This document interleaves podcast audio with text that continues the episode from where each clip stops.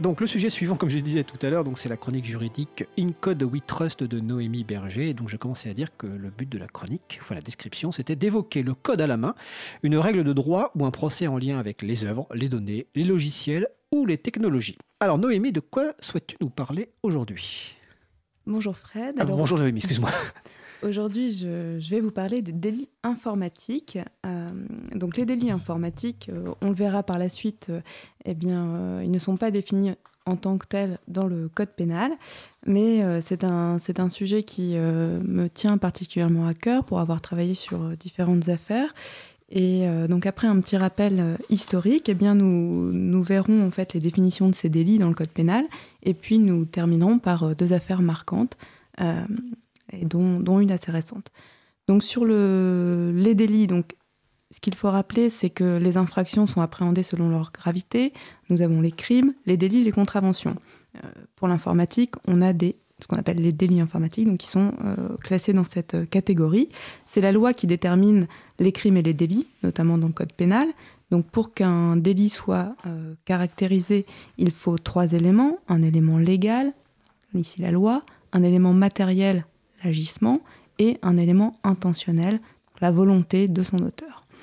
Euh, évidemment, dans le code pénal, il est prévu que nul ne peut être puni pour un crime ou un délit dont les éléments ne sont pas définis par la loi, donc on en revient à cet élément légal. Et donc, s'agissant de l'informatique, euh, après quelques recherches, je, me suis aperçu que, en fait, c'est dans la loi informatique et liberté que les premiers délits euh, qui ont concerné l'informatique, eh ont été, ont été définis. Alors, chose assez intéressante, c'est que, a priori, euh, lors des débats parlementaires sur la loi informatique et liberté du 6 janvier 1978, eh bien, les parlementaires ne se sont pas du tout, euh, il n'y a quasiment pas eu de débat en fait sur les dispositions pénales de cette loi. Donc, est-ce que c'était un sujet qui à l'époque était déjà peut-être complexe et donc ils n'ont pas voulu trop en discuter, mais euh, j'ai trouvé l'anecdote assez, euh, assez surprenante. Et donc on a un chapitre 6 dans cette loi informatique et liberté qui définit euh, certaines dispositions pénales qui concernent notamment l'enregistrement, la conservation alors de données à caractère personnel qui à l'époque étaient intitulées en fait des informations nominatives.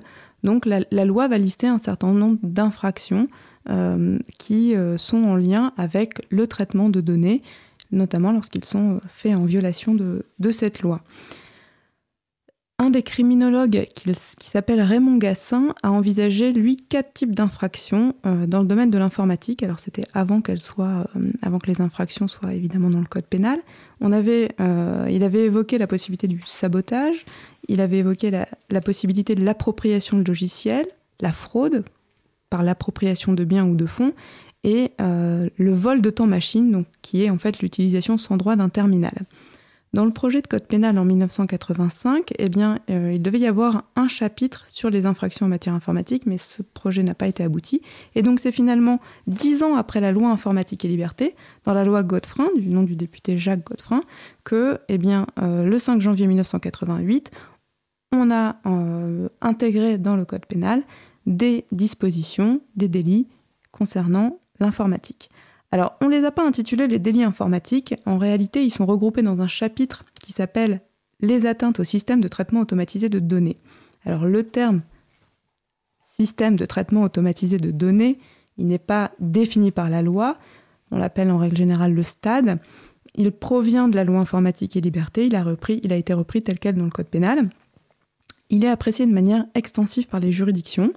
Euh, et donc vous le verrez dans les différentes définitions qu'on retrouve dans le Code pénal, ce stade est toujours intégré. On a l'article 323-1 du Code pénal qui incrimine le fait d'accéder ou de se maintenir frauduleusement dans tout ou partie d'un système de traitement automatisé de données. Donc cette infraction elle est punie de deux ans d'emprisonnement, 60 000 euros d'amende. Si euh, cela entraîne la suppression ou la modification de données du système ou une altération du fonctionnement du système, eh bien là on passe à 3 ans d'emprisonnement, 100 000 euros d'amende. Et si le traitement est mis en œuvre par l'État, eh bien là c'est 5 ans d'emprisonnement, 150 000 euros d'amende. On a un second article qui est l'article 323-2 du Code pénal qui lui incrimine le fait d'entraver ou de fausser le fonctionnement d'un système de traitement automatisé de données. Alors là, les peines sont plus importantes puisqu'on passe à 5 ans d'emprisonnement, 150 000 euros d'amende. Alors c'est vrai que je précise quand même, c'est jusqu'à 5 ans d'emprisonnement et jusqu'à 150 000 euros d'amende. Euh, donc c'est presque le double en fait euh, que, le fait d'accéder ou de se maintenir frauduleusement dans un, dans un stade.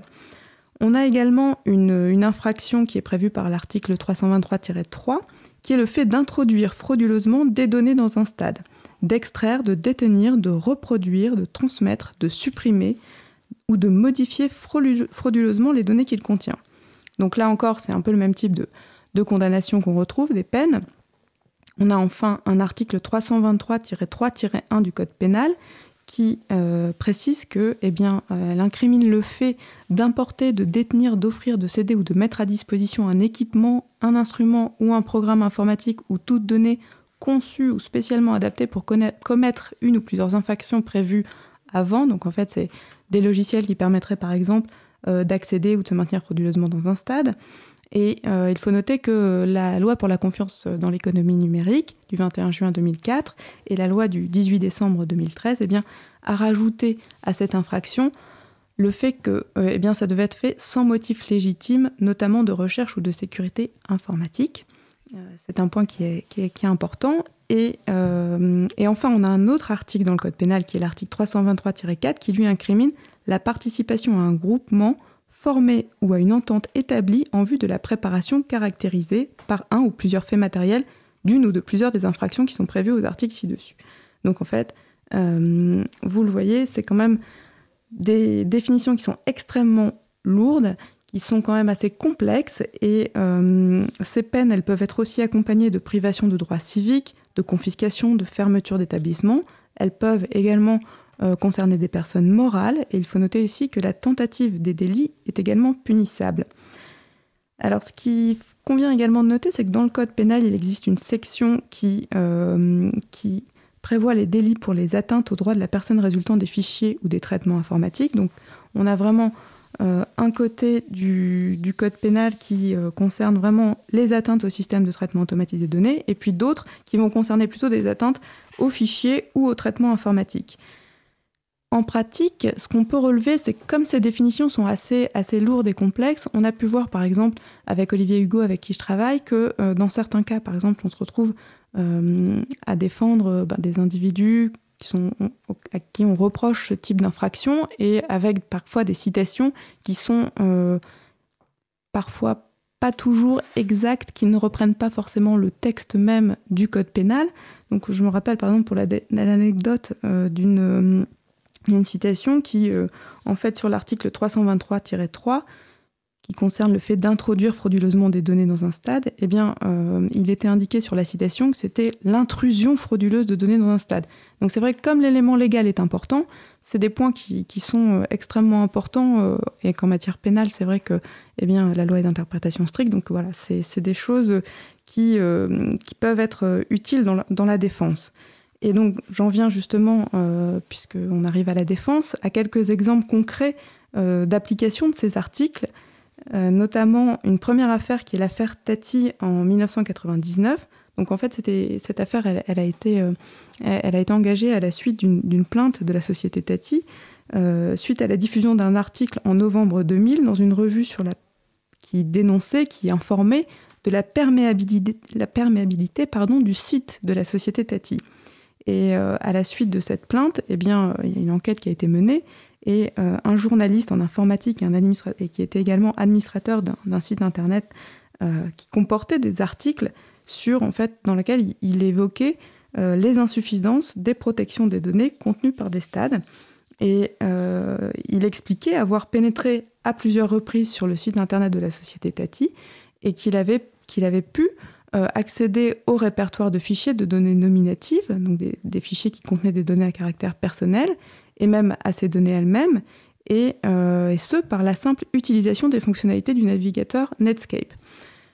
Donc ce journaliste, il a alerté euh, l'éditeur du site, et ce qui est intéressant, c'est que finalement, après un premier accès en 99, il envoie un message de mise en garde qui ne fait pas l'objet d'une réponse.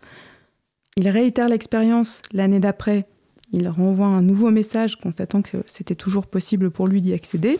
Et là, à la suite de ce second message, les données euh, euh, sont devenues inaccessible par l'intervention du nouvel exploitant du site, ce journaliste a tout de même été poursuivi pour avoir, entre novembre 1997 et novembre 2000, accédé ou s'être maintenu frauduleusement dans le stade de la société Tati. À l'audience, le journaliste a expliqué qu'il pouvait facilement accéder aux données, dont des fichiers clients, par la simple navigation euh, sur Internet. Et il y a eu un premier jugement le 13 février 2002. Euh, dans ce jugement, le tribunal a retenu que eh bien, aucun élément de la procédure ne permettait d'établir qu'il avait fait usage euh, pour accéder aux fichiers d'autres manipulations que simplement celle de la navigation, que la société Tati ne démontrait pas que les fichiers étaient protégés par des codes ou des clés d'accès, euh, et que les messages en fait, qui, avaient été envoyés, hein, il avait conservé la preuve des messages envoyés aux exploitants, à l'exploitant du site, eh bien, démontraient clairement l'existence de failles. Et donc, bon, que ces éléments, euh, au regard de ces éléments, en fait, le fichier était donc clairement accessible par la seule utilisation de fonctionnalités du navigateur. Euh, ce qui est intéressant, c'est que malgré cela, en fait, le, tribunal a quand même considéré qu'il était coupable d'un accès frauduleux, euh, dans un système de traitement automatisé de données. Euh, étrangement, alors, la question du maintien dans le dispositif du jugement euh, eh a disparu. C'est-à-dire qu'en fait, dans le corps du jugement, les juges retiennent l'incrimination, mais ne la visent plus dans le dispositif.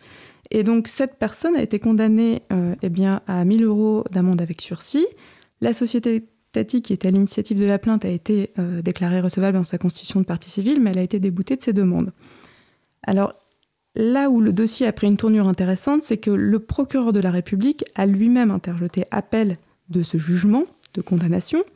Et euh, dans ses conclusions, il explique, euh, l'avocat général explique qu'en réalité, pour lui, il y a une véritable contradiction dans la motivation du jugement entre le fait de dire que le prévenu s'est contenté de naviguer sur Internet, qui n'a pas commis d'autres manipulations pour pouvoir accéder euh, à ces données, et en même temps de dire qu'il avait conscience, puisque à partir du moment où il est condamné pour l'accès frauduleux, c'est que l'élément intentionnel est réuni, et donc il avait conscience eh bien, de commettre un délit. Et la Cour d'appel de Paris, dans un arrêt du 30 octobre 2002, a infirmé ce jugement et a relaxé euh, le journaliste en question en considérant qu'il ne pouvait pas lui être reproché d'accéder aux données ou de se maintenir dans des parties d'un site qui peuvent être atteintes par la simple utilisation d'un logiciel grand public de navigation, et que dans la mesure où l'exploitant du site n'avait mis aucune protection, euh, eh bien, il devait considérer que les services en question et les parties du site n'étaient pas réputés, étaient réputés non confidentiels, donc ça veut dire qu'elles étaient publiques, à défaut d'indications contraires ou d'obstacles pour, pour l'accès, en fait. Et donc, euh, que le, même raisonnement est appliqué pour les, données nominatives. En fait, là, la Cour considère que ce journaliste ne pouvait pas savoir, en accédant à ces données, que les, personnes concernées n'avaient pas donné leur accord. Et donc, l'ensemble de ces éléments a conduit la Cour à eh bien, infirmer le, jugement et relaxer le journaliste. Il faut noter euh, un, changement de jurisprudence puisque dix ans après, on a cette affaire Bluetooth euh, qui a été assez euh, marquante. Et dans cette affaire, en fait, un, des journalistes, un autre journaliste, lui avait récupéré et publié 8 gigaoctets de données de l'Agence nationale de sécurité sanitaire de l'alimentation, de l'environnement et de la santé, auxquels il avait eu accès en naviguant dans l'arborescence des fichiers du site depuis son navigateur. Là, après une plainte de cette agence, bien, il est convoqué euh, cette fois-ci pour trois délits. Le délit d'accès frauduleux à tout ou partie d'un stade, le délit de maintien frauduleux dans tout ou partie d'un stade, et la troisième infraction qui est importante, le vol. Donc, c'est-à-dire, euh, conformément à la définition de l'article 311-1 du Code pénal, c'est la soustraction frauduleuse de la chose d'autrui. Cette infraction, on ne la retrouvait pas dans, dans l'affaire qui concernait Tati. Dans un jugement du 23 avril 2013, la 11e chambre du TGI de Créteil à relaxer le journaliste. Elle rejette la qualification d'accès et maintien frauduleux dans un stade et elle rejette également la question du vol. Donc on peut considérer que la jurisprudence qui était appliquée euh, par, euh, par le tribunal de grande instance de Paris dans l'affaire Tati était appliquée. Sauf que euh, eh la Cour d'appel de Paris n'a pas vu les choses de la même manière, puisque dans un arrêt du 5 février 2014, elle a considéré que l'accès n'était pas frauduleux, puisqu'il avait librement accédé au contenu du site, mais en revanche, le maintien l'était, car il avait conscience qu'il n'aurait pas dû accéder au fichier.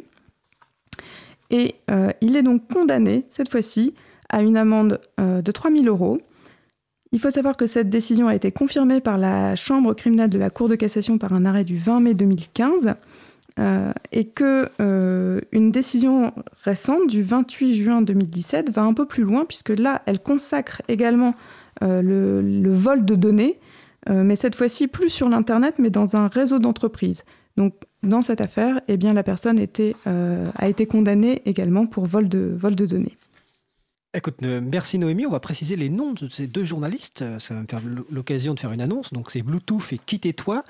Bluetooth, c'est Olivier Laurelli et Quittez-toi, c'est Antoine Champagne. Alors, l'annonce, c'est tout simplement que depuis, ils sont, bah, toujours journalistes. Hein, euh, je ne sais pas si Bluetooth se revendique comme journaliste, mais je crois. Et ils ont un site qui s'appelle reflet.info, reflet avec un S. Et là, ils ont lancé un appel à cofinancement pour leur premier documentaire d'investigation qui atteint 90% euh, de la somme demandée, donc euh, qui est de 20 000 euros. Donc je vous encourage à aller sur le site reflet.info avec un S ou d'aller directement sur la page de l'April, il y aura les références. Également les références des affaires citées par euh, Noémie Berger, donc sur les intrusions sur des stades, et non pas des stades de foot, un stade voulant dire évidemment, comme elle l'a dit, système de traitement automatisé de données. Alors il n'y aura pas d'annonce aujourd'hui parce que ben, on est très limite dans le temps, donc notre émission se termine. Euh, je remercie les personnes qui ont participé à l'émission, donc Angie, Angie Godion, Christian Pierre Maumont, Denis Dordion, Isabella Vanni, Patrick Creusot à la régie et évidemment Noémie Berger.